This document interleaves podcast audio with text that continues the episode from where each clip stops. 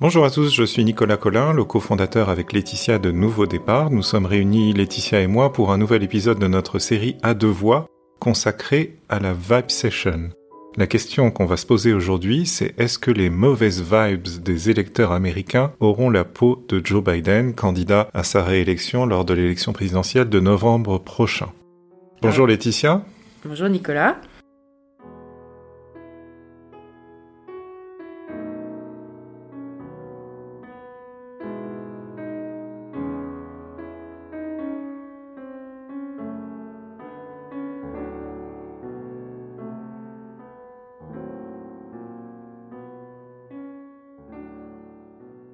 Les vibes, c'est un sujet dont on a parlé lors de notre podcast, notre dernier épisode à deux voix qui était consacré à sept tendances euh, dans en matière d'économie et de travail pour l'année 2024.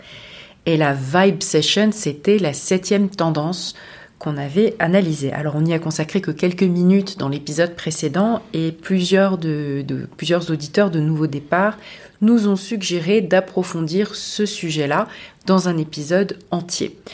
Alors pour rappel, pour ceux qui n'ont pas écouté l'épisode précédent, euh, qu'est-ce que c'est que cette Vibe Session? Alors c'est un mot valise qui a été inventé fin 2022 par une influenceuse, Kyla Scanlon, sur Substack, qui a fait donc ce mot valise entre euh, les vibes, hein, la fréquence... Euh, fréquence du moment et recession, la récession, avec cette idée que il n'y a de récession que dans la perception des gens. Euh, il s'agit de l'idée qu'il existe un décalage croissant entre des indicateurs économiques, le PIB, la croissance économique, le taux de chômage, qui sont très bons, et la perception des Américains, qui est beaucoup moins bonne, qui est l'idée que l'économie ne va pas bien.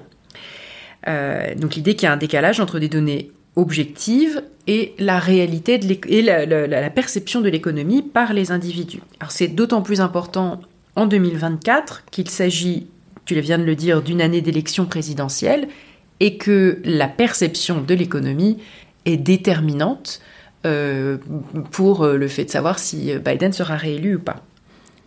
Alors, on, Beaucoup de gens euh, commentent ce décalage euh, flagrant entre la bonne santé de l'économie américaine, tu as fait illusion, la croissance est élevée, le taux de chômage atteint un niveau plancher record, il est quasiment plus bas que jamais.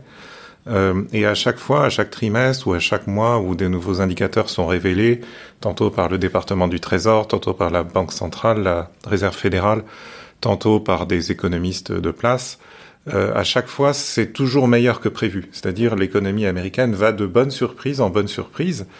Et pourtant, quand on se tourne vers les électeurs pour leur dire, bah, compte tenu du bon état de l'économie, qui d'habitude est un euh, est, un facteur prédictif de qui va gagner l'élection présidentielle. Hein, les sortants sont réélus quand l'économie va bien.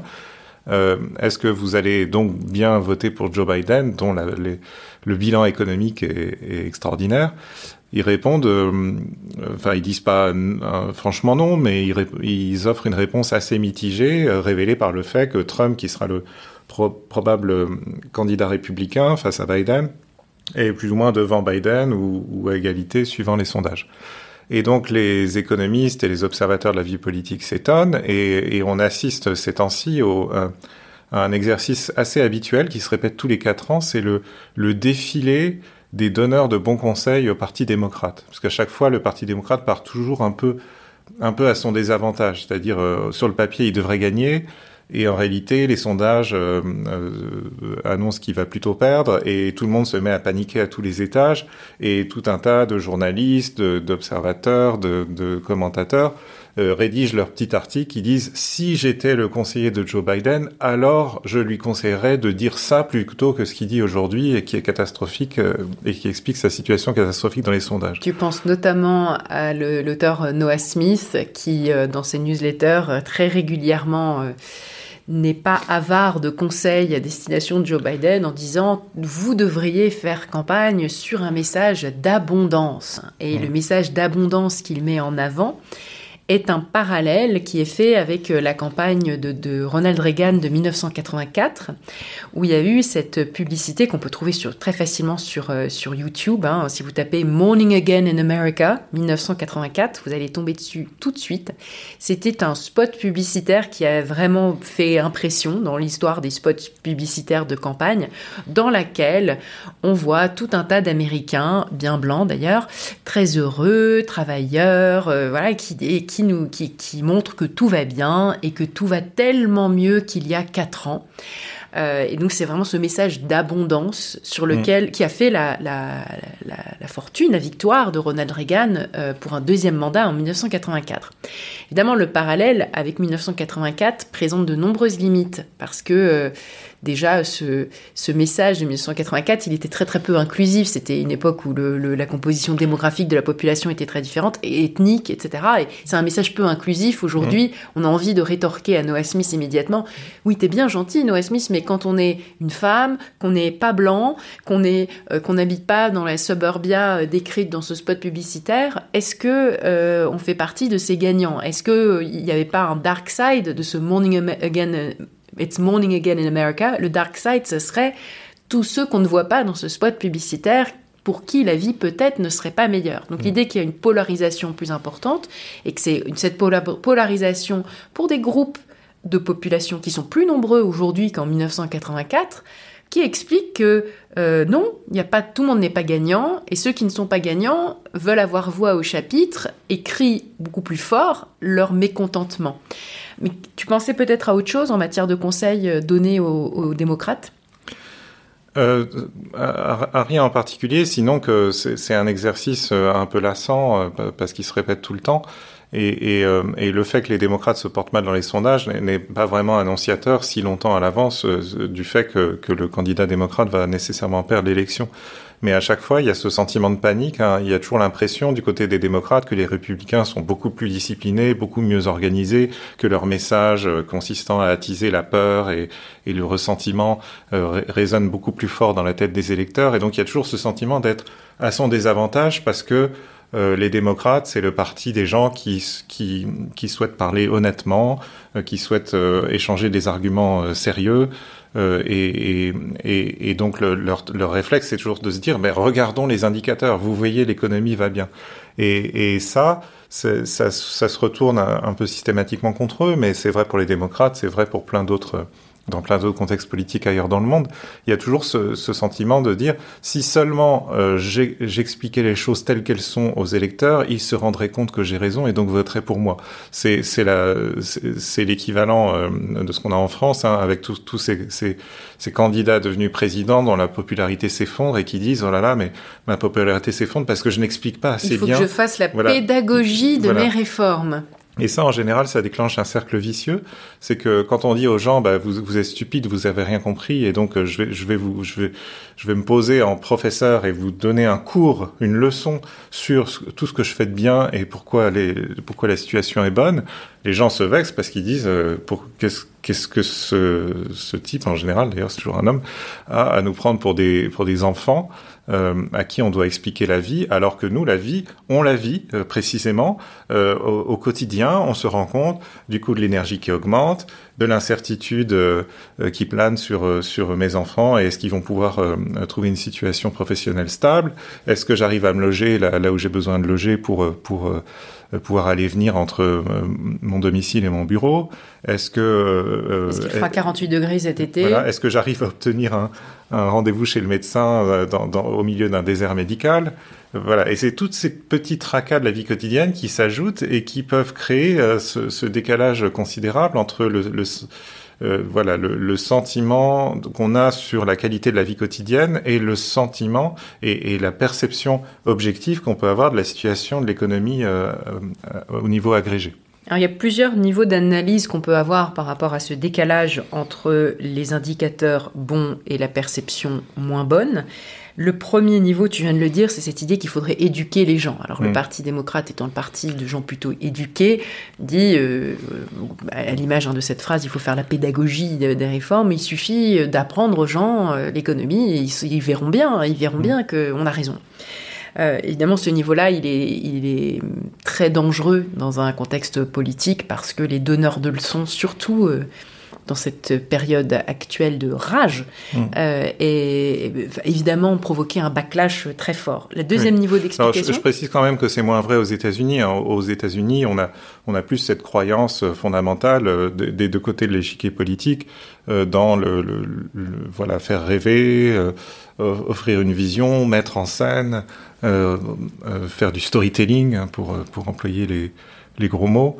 Euh, et, voilà, et ça tranche avec euh, une, sorte de résistance beaucoup plus profonde dans un pays comme la France où, il y a encore cette idée que, enfin, il y a encore cette réticence à, à passer à ce niveau supérieur du discours politique qui n'est pas simplement la description de la réalité, mais la mise en perspective de cette réalité dans un, dans un récit qui, qui tourne les gens vers l'avenir et qui leur fait euh, changer, euh, le qui infléchit un peu leur perception des Mais choses. c'est ça, c'est rien que sur ce premier niveau, il y a deux visions. Il y a la vision euh, éduquée, formée, comme si il suffisait d'aller à l'école. Et mm. d'ailleurs, hélas, c'est souvent vrai, mais malheureusement, ça ne se fait pas d'un claquement de doigts. Mm. il suffit d'aller à l'école pour comprendre quels sont les, qu'est-ce qui relève des faits et qu'est-ce qui relève euh, euh des, mensonges, des fantasmes, etc.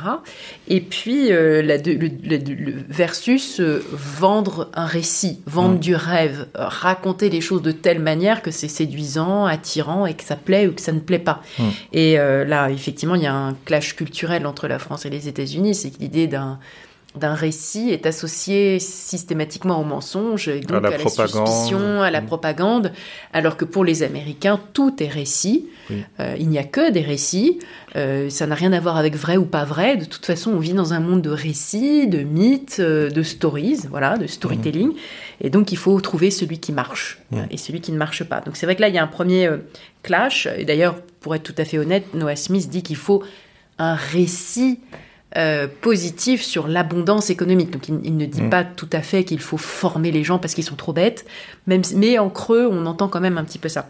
Mm. Le deuxième niveau d'analyse, c'est euh, l'influence de médias devenus de plus en plus anxiogènes sur la perception des gens c'est un, euh, ce paysage médiatique euh, dans lequel ou au sein duquel les gens s'informent et, forment leurs opinions s'est radicalement transformé au cours des dernières années, très très vite, avec une disparition quasi totale des médias locaux et c'est intéressant, euh, voilà, la disparition des journaux locaux ou des choses comme ça, ou même de certaines chaînes de télévision locales aux États-Unis qui avaient peut-être des audiences plus importantes et qui ont vu leur, euh, euh voilà, leur audience mangée par des médias natifs d'Internet et notamment des chaînes, des nouvelles chaînes YouTube, etc., qui montrent que la perception générale des gens est mauvaise. C'est-à-dire ils ont l'impression alors que leur perception locale est meilleure. C'est-à-dire qu'ils ont l'impression, moi ça va, ma famille ça va à peu près, ma communauté c'est pas si mal que ça.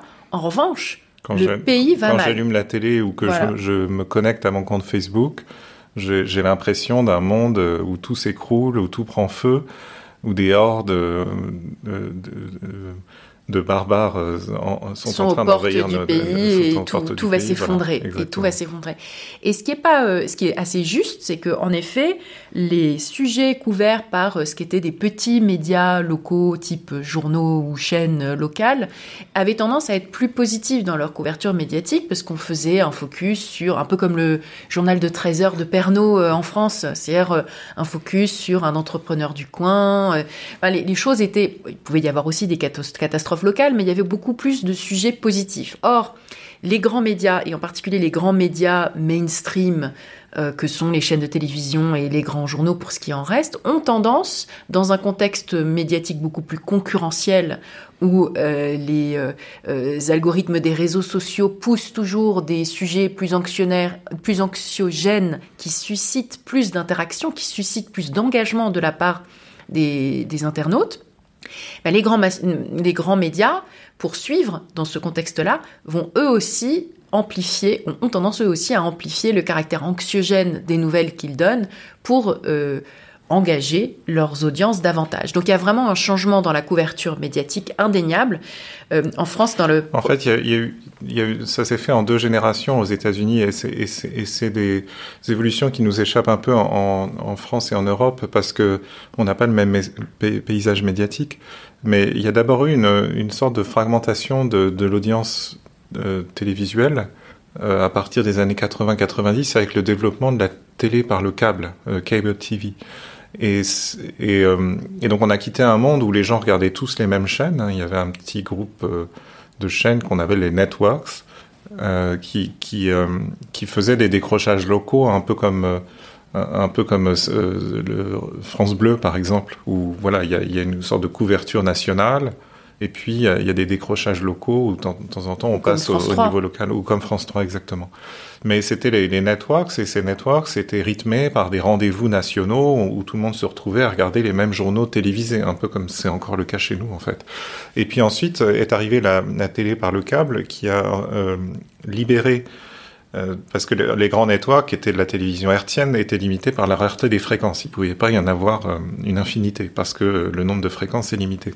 En revanche, quand on passe par le câble, là, il n'y a plus de, y a plus de contraintes sur la ressource essentielle qui sont les fréquences, puisque, puisque ce n'est plus hertzien, c'est par câble. Et donc, ça a donné naissance à, à, un paysage télévisuel beaucoup plus fragmenté, où, où plein d'entrepreneurs de, la télévision ont cherché à façonner une, proposition de valeur de, de niche, visant une audience beaucoup plus étroite, mais aussi beaucoup plus qualifiée euh, et avec un, un, modèle de rémunération qui était la télévision payante, une sorte de canal plus généralisé, euh, pas, cantonné à une seule chaîne comme ça a longtemps été le cas en France, mais on payait pour tout un bouquet de chaînes. Et, euh, et ça, ça a donné naissance notamment aux grands médias, à ce qui sont devenus des grands médias d'opinion, hein, Fox, euh, Fox News, c'était la, télé euh, sur le câble. Et au début, c'était une toute petite niche. Ça s'adressait à un public ultra conservateur, très religieux, etc., euh, qui, voulait entendre un message qui les confortait dans leurs convictions très conservatrices.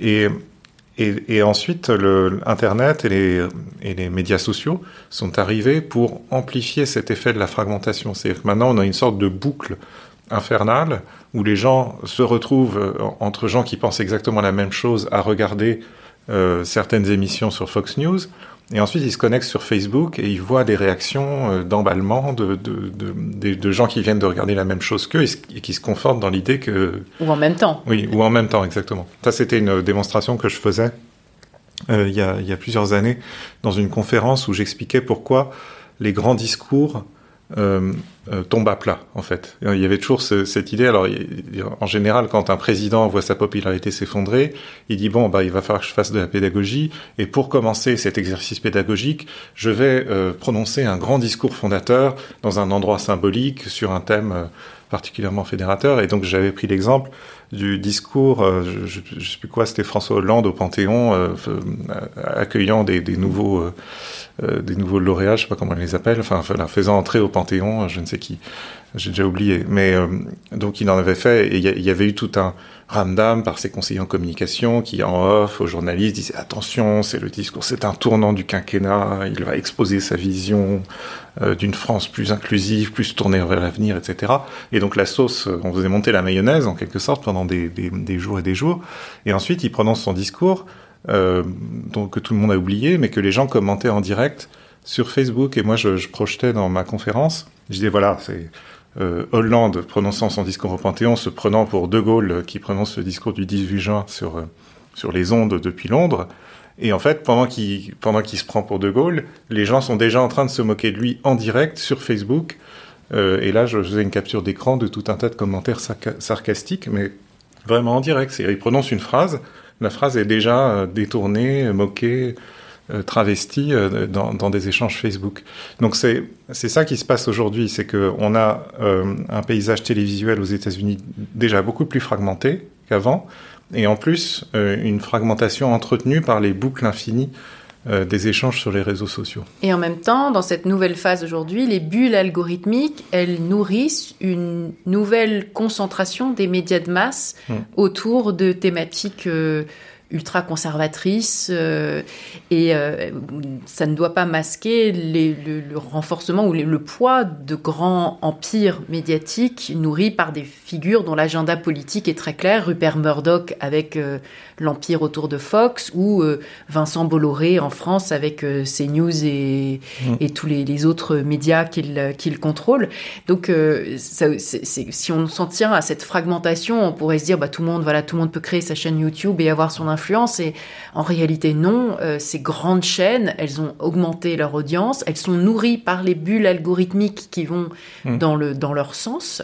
Et elles sont renforcées aujourd'hui. C'est-à-dire que les audiences de Fox ou les audiences de CNews, des choses comme ça, sont bien plus importantes importante que ce qu'on aurait pu prédire il y a dix ans quand on annonçait la mort de la télévision. Oui.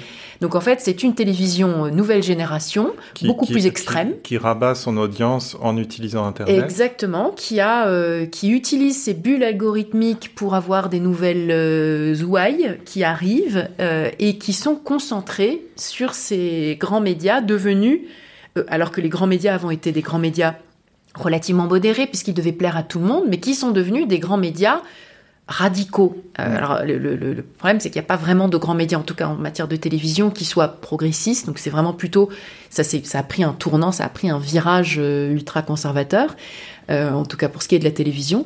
Et, et, voilà, quand on s'en tient à la fragmentation, on oublie ça en fait. C'est que les, ces audiences-là, elles sont gigantesques. Elles restent gigantesques, mais elles vont dans un sens, et c'est celui de nourrir l'anxiété d'individus et de les de caresser le, le sens d'idées ultra conservatrices. Donc ça, ça ne sert pas Biden. Euh, et en revanche, ça nourrit évidemment la vibe session.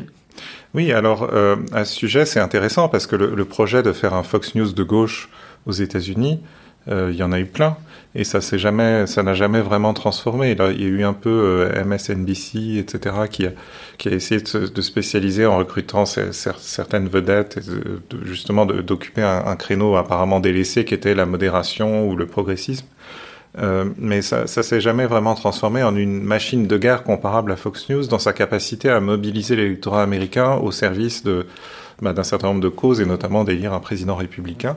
Euh, alors la, raison de ça, il y en a plein, hein, c'est en grande partie contingent, mais il y a aussi une raison euh, systémique hein, qui est la, euh, et, j'avais assisté à une discussion à ce sujet justement aux États-Unis il, y a quelques années où quelqu'un disait mais oh là là, ces, milliardaires qui, dont la seule obsession est de payer moins d'impôts et d'avoir à, à se conformer à moins de régulation dans leurs activités polluantes, euh, etc. Euh, ils, ont, ils, sont en position de force et ils contrôlent tout. Et quelqu'un avait objecté, avait dit mais non, ils sont pas du tout en position de force, ils sont en position d'extrême faiblesse, ils sont moqués, détestés, euh, marginalisés, et c'est la raison pour laquelle ils ont choisi d'instrumentaliser les masses des, des, gens qui sont pas milliardaires et qui s'en fichent de payer moins d'impôts puisqu'ils en payent déjà pas beaucoup, mais qui sont profondément religieux et ou conservateurs. Et donc c'est cette alliance hein, qu'on retrouve entre voilà le, les, très riches euh, qui se préoccupent juste de devenir encore plus riches, et puis euh, les masses qui, qui, s'emballent sur des thématiques telles que l'avortement, l'immigration, la, criminalité.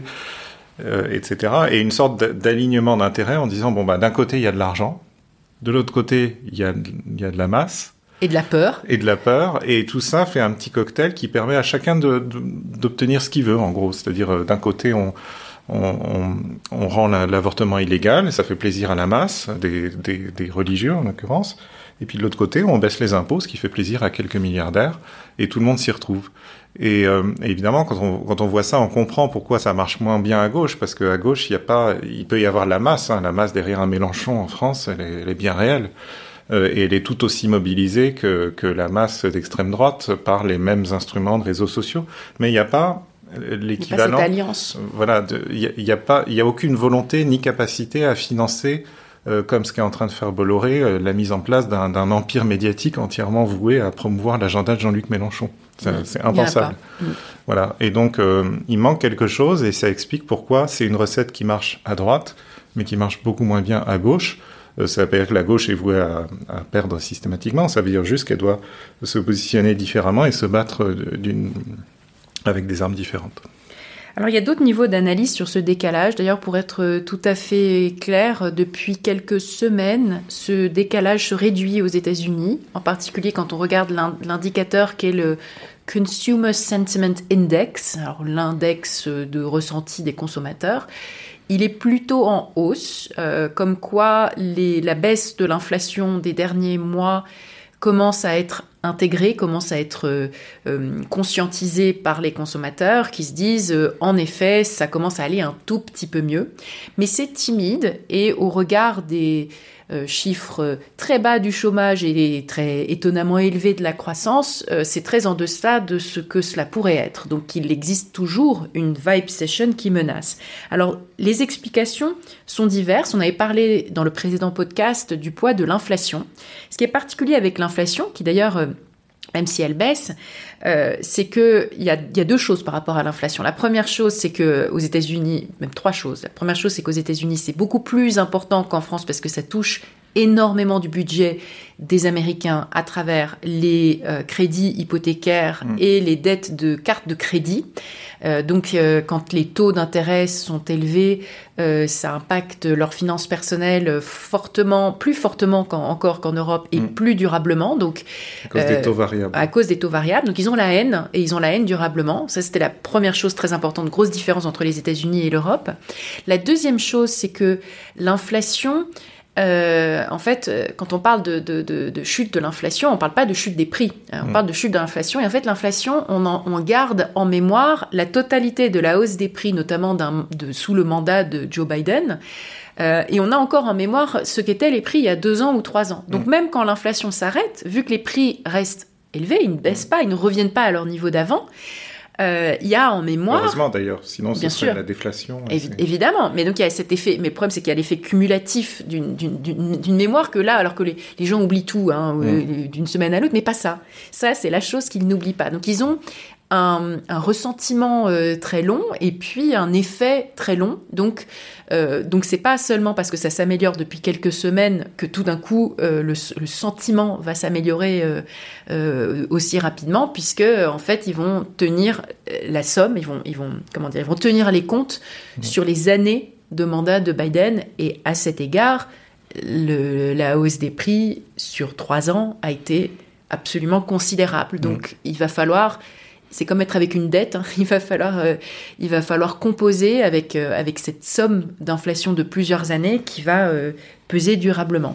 Oui, et c'est là qu'on voit que, que, que Biden, en quelque sorte, ne peut s'en prendre qu'à lui-même. C'est que normalement, la façon de rattraper cette augmentation des prix qui est irréversible dans les périodes d'inflation, c'est que les salaires rattrapent. Euh, et les salaires rattrapent quand s'engagent des négociations salariales qui débouchent sur des concessions euh, des employeurs qui disent OK, on va augmenter les, les, salaires euh, across the board, c'est-à-dire pour tout le monde, de façon relativement uniforme à l'intérieur d'une branche professionnelle ou d'une entreprise ou de toute l'économie. Euh, pour, euh, bah, pour compenser la hausse des prix et ainsi chacun retrouve son pouvoir d'achat et finit par oublier que les prix ont augmenté parce que euh, se remet à pouvoir consommer à peu près la même chose qu'on consommait avant. Et, mais ça, pour que ces négociations aient lieu, il faut, il faut qu'il y ait des syndicats puissants. Et, et c'est là que le, ces syndicats puissants qui pouvaient être, qui étaient d'une certaine manière alliés au Parti démocrate et que le Parti démocrate pouvait actionner ou, ou avec lesquels il pouvait se coordonner pour justement euh, euh, organiser la mise à niveau de l'économie et notamment du niveau des salaires. Aujourd'hui, euh, Joe Biden, on peut pas dire que c'est l'ennemi des syndicats, pas du tout. Il professe lui-même être proche des syndicats. Hein, il a été bien visible dans les grands mouvements de l'UAW, le syndicat automobile. Il a été sur les piquets de grève. Il a prononcé des discours. Mm. Il s'est montré absolument favorable aux revendications des travailleurs de l'automobile. Et l'UAW a obtenu fin 2023 une victoire absolument considérable avec des augmentations salariales de 20, 25, 30% qui rattrapent tout à fait hmm. l'inflation, en tout cas l'inflation des dernières années, et rattrape pas tout à fait le, ralentissement des 30 dernières années, mais en tout cas rattrape l'inflation des dernières années. Voilà. Donc ça, on pourrait se dire, alors d'une part, les syndicats ne, peuvent plus délivrer ces négociations euh, réussies en faveur des travailleurs parce qu'ils sont beaucoup plus 2023, faibles. ils l'ont, ils ont mais ils l'ont fait, mais ils l'ont fait dans l'automobile. Mais après, la, la grande question, c'est que euh, il fut un temps où, euh, enfin, il y avait cette expression, hein, ce qui est bon pour General Motors, c'est bon pour les États-Unis et inversement. euh, où, voilà, ce qui, se négociait dans, l'automobile était un peu le diapason euh, auquel toute l'économie américaine se mettait. Et donc, des augmentations de salaire dans l'automobile entraînaient de proche en proche des, mises à niveau des, rémunérations dans tous les autres secteurs. Aujourd'hui, c'est plus vrai. C'est plus vrai d'abord parce que l'automobile et l'industrie en général emploient une, une, une fraction beaucoup plus faible de la population active que c'était le cas dans les années 50, 60, 70, 60 notamment, hein, où le, le, le, travail ouvrier a culminé en proportion de la population active aux États-Unis. Et, euh, et, notamment, le, ce qui se négocie dans l'industrie n'a plus d'effet d'entraînement sur là où sont le gros des travailleurs aujourd'hui, c'est-à-dire dans les services de proximité, euh, qui sont euh, probablement les plus durement touchés par l'inflation, puisque c'est ceux qui qui continuent de consommer des biens de première nécessité tout en devant se loger à proximité de leurs emplois qui sont plutôt localisés dans les zones urbaines denses et donc où le logement devient hors de prix, euh, tout en essayant de, se soigner quand ils tombent malades, mais ils ont justement des couvertures maladie euh, beaucoup moins généreuses. voilà, et donc c'est cette courroie de transmission qui manque aujourd'hui entre les négociations qu'on réussit dans l'industrie et la condition des travailleurs sur le, plus important segment de la population active, à savoir le service de proximité. Petit bémol qui est que les, les salaires horaires des travailleurs dans l'hôtellerie, la restauration, les serveurs, etc., a énormément progressé au point que le mouvement d'il y a quelques années qui visait à euh, exiger un salaire de 15 dollars de l'heure est complètement ringardisé parce que mm. on est bien au-dessus de 15 dollars de l'heure dans la plupart des zones géographiques concernées et des grandes villes en particulier, mm. où de toute façon, à moins de 15 dollars de l'heure, il est impossible d'avoir un serveur dans un restaurant. Donc, même s'il est fait dans, même s'il n'y a pas une courroie de transmission très claire entre l'automobile et les services, il y a néanmoins un marché du travail dans lequel euh, euh, les employeurs ont l'impression de faire face à une pénurie, ou en tout cas d'une grande difficulté de recrutement, et les, salaires ont à peu près suivi l'inflation across the board, comme tu dis, sur le marché du travail américain. Euh, mais euh, là où il y a des contrastes, c'est qu'il y a des, bémol, objection à ce que je disais. Objection, c'était ce que je voulais dire. Plutôt bien pour les travailleurs. Voilà, une, une, objection. Je suis pas totalement d'accord avec ce que tu venais de dire, mais euh, ce qui a, ce qui est, ce qui est, ce qui est peut-être plus plus évident, c'est qu'il y a d'autres éléments euh, qui ne sont pas seulement le fait que le, qui ne sont pas le fait que les salaires n'ont pas suivi l'inflation, puisque en gros, en moyenne, les salaires ont suivi l'inflation aux États-Unis. Mais plutôt qu'il y a des, des, choses qui sont devenues plus inaccessibles, ou des externalités qui sont devenues plus pénibles, ou des biens et services qui sont devenus beaucoup trop chers pour certains types de travailleurs, alors même que leurs salaires ont progressé. Euh, il y a en particulier trois choses qu'on avait un petit peu évoquées, mais qu'on peut un petit peu évoquées dans le podcast de la dernière fois, mais qu'on peut développer un peu plus. La première chose, c'est la question du logement et de la mobilité géographique, le fait de pouvoir euh, prendre son pick-up truck pour changer d'état et aller chercher des opportunités ailleurs. Ça, c'est complètement grippé. La deuxième chose, c'est la question de la garde d'enfants, de l'offre très insuffisante, inaccessible et de toutes les frictions qui concernent l'accès au travail pour les mères de jeunes enfants. Et puis la troisième chose, c'est des externalités négatives en termes de santé physique et mentale qui ne sont absolument pas reflétées dans les bons chiffres de l'économie. C'est-à-dire que le PIB ou la, croissance ne dit rien de la décroissance de la santé mentale. Euh, le, pareil, il n'y a pas d'indicateur concernant le, healthcare américain euh, et l'évolution des coûts du healthcare euh, qui, mmh. qui, qui, reste une jungle hein, où les, quand, quand, on va se faire soigner, notamment en urgence, on n'a aucune idée de, du montant de la facture qui sera présentée à la sortie. comme, euh, et comme ces factures sont souvent très élevées, les, les hôpitaux euh, sélectionnent à l'entrée pour être sûr que vous avez bien une assurance qui pourra rembourser quel que soit le montant. Voilà. Et, tout ça, ça crée une anxiété en fait du quotidien chez les Américains qui est de, de, qui sont dans un univers très différent de ce qu'on connaît en France où on a des honoraires euh, conventionnés. Alors certes, qui sont dépassés parfois, mais dans, dans, des proportions tout à fait raisonnables. On sait à peu près à quoi s'attendre sur ce qu'on doit débourser, sur ce qui sera remboursé.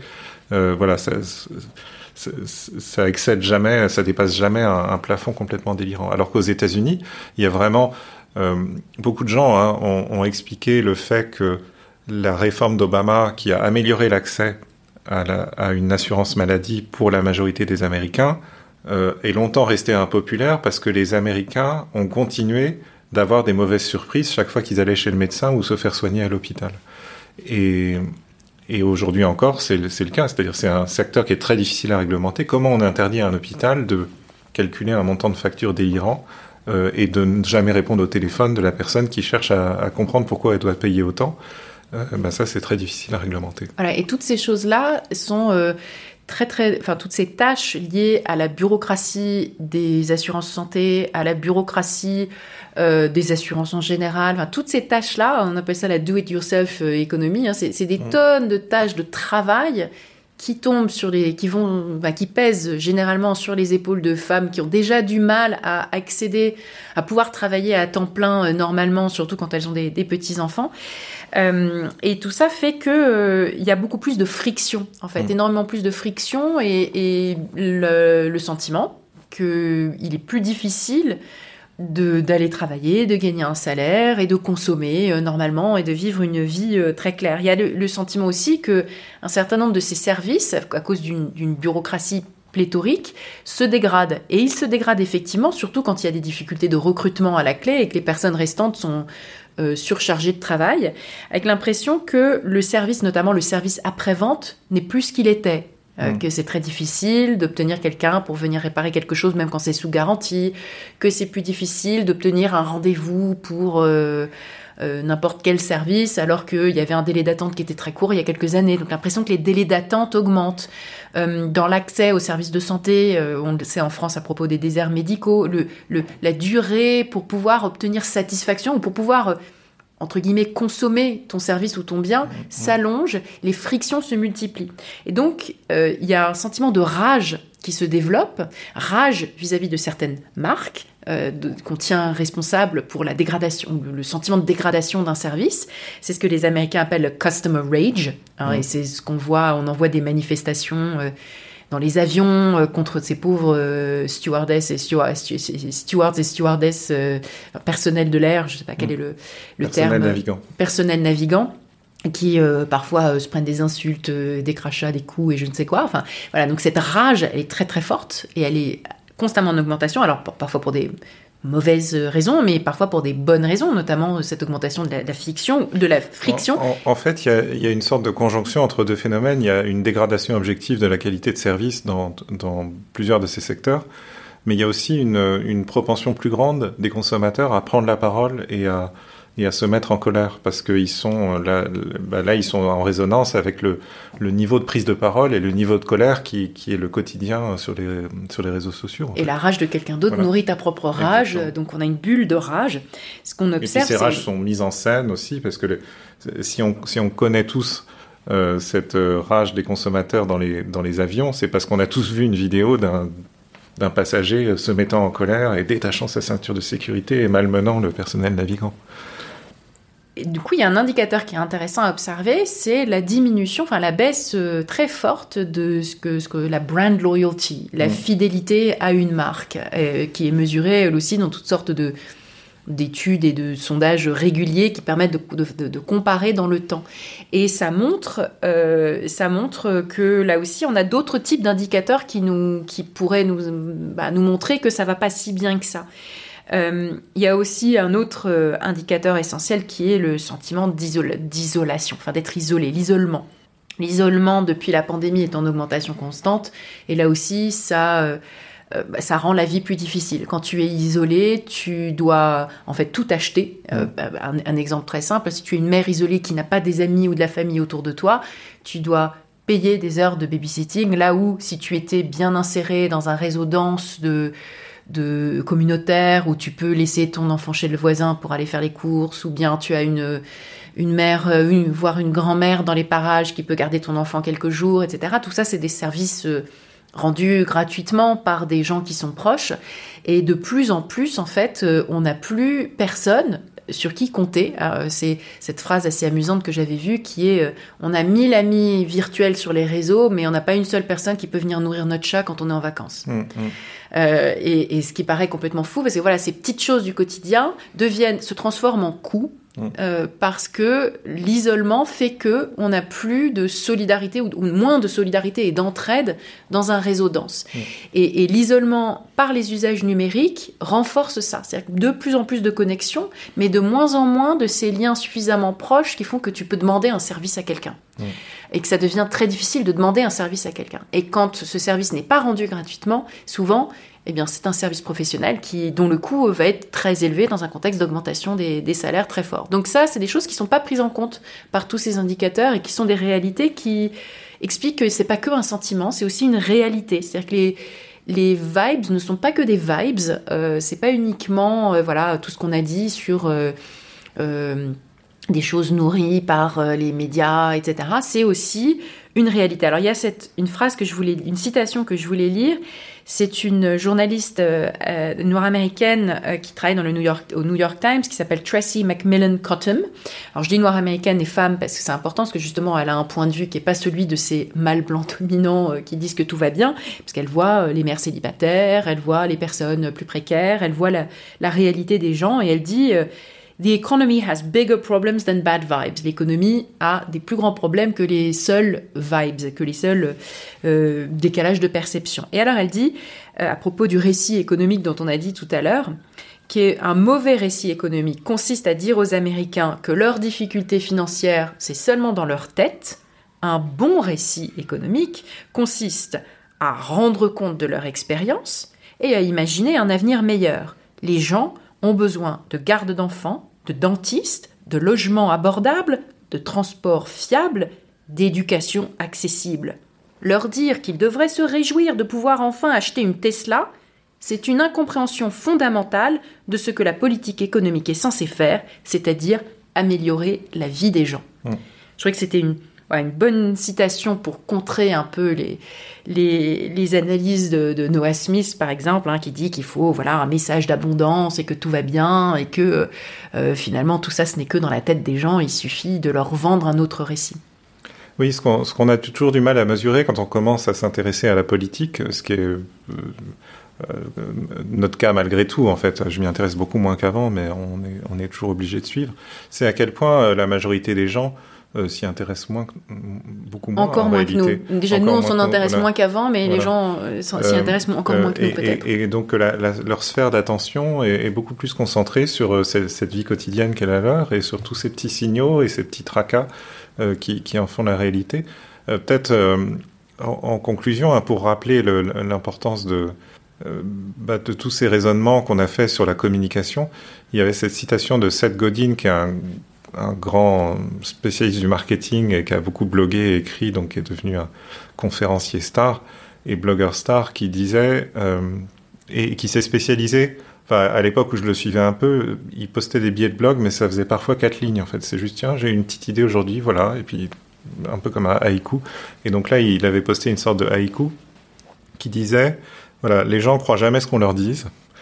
Euh, les gens croient parfois ce qu'on leur montre. Ils croient souvent ce que leur disent leurs amis, les gens à qui ils font confiance, et ils croient toujours ce qu'ils se disent eux-mêmes. Et donc, euh, comment euh, et ce que font les leaders Alors c'était un, petit article sur le leadership. Il disait les leaders racontent aux gens des récits euh, qui les qui les fait se dire eux-mêmes ce qu'on a envie qu'ils pensent. En gros, voilà. Donc bon, je ne sais pas si je fais fidèle à la à la citation. si, si, je suis très fidèle à la citation, euh, qui, était plutôt euh, voilà, une citation d'un professionnel du marketing qui dit comment on, on fait euh, prendre conscience aux gens que, que, ce produit est bon et qu'il faut l'acheter. Voilà, il faut pas, il, faut pas leur dire, il faut pas leur montrer. à la limite, vous essayez de passer par leurs amis et les gens qui leur font confiance, mais l'idéal c'est que c'est de planter dans leur cerveau la petite graine qui fait qu'ils vont se dire eux-mêmes. Et il n'y a pas de graine plus puissante et plus fertile qu'une qu'un beau récit. Voilà. Et donc, euh, euh, le, récit euh, à droite, disons, de, de, entre Fox News, Trump, Tucker Carlson, etc., On a à peu près compris de quoi il était fait. C'est un récit qui marche, qui a déjà porté Trump à la Maison Blanche et qui pourrait le conduire à être élu une deuxième fois cette année. Euh, le récit de Biden, c'est, bah, on voit bien qu'il ne lit pas que Noah Smith, qu'il a compris qu'il fallait parler de la vie quotidienne des Américains dans ses discours, s'y intéresser, mettre en scène son intérêt, se déplacer sur les piquets de grève, compter sur les syndicats pour pour que les salaires rattrapent le, niveau des prix. Euh, la question, c'est est-ce que, est-ce que ce sera suffisant? Pour, pour lui permettre de remporter l'élection et, et de cocher une nouvelle fois la case, de dire quand l'économie va bien, le sortant est réélu, parce que c'est toujours ce qui s'est passé. Et la conversation sera peut-être pas principalement sur l'économie. Il a d'autres difficultés euh, conjoncturelles que sont euh, le, le, le, soutien des, des jeunes euh, à, à, la Palestine, alors que lui a une politique qui est traditionnellement pour les Américains et, et, et, et pro-Israël. Il a le sujet de son âge. Il est perçu comme étant trop âgé, trop rigide on ne fait pas confiance dans ses capacités à faire un nouveau mandat. Donc euh, il va encore se passer beaucoup de choses d'ici novembre. En tout cas, les vibes ne, seront évidemment pas le seul euh, sujet. Euh, on en reparlera très probablement dans d'autres épisodes à venir.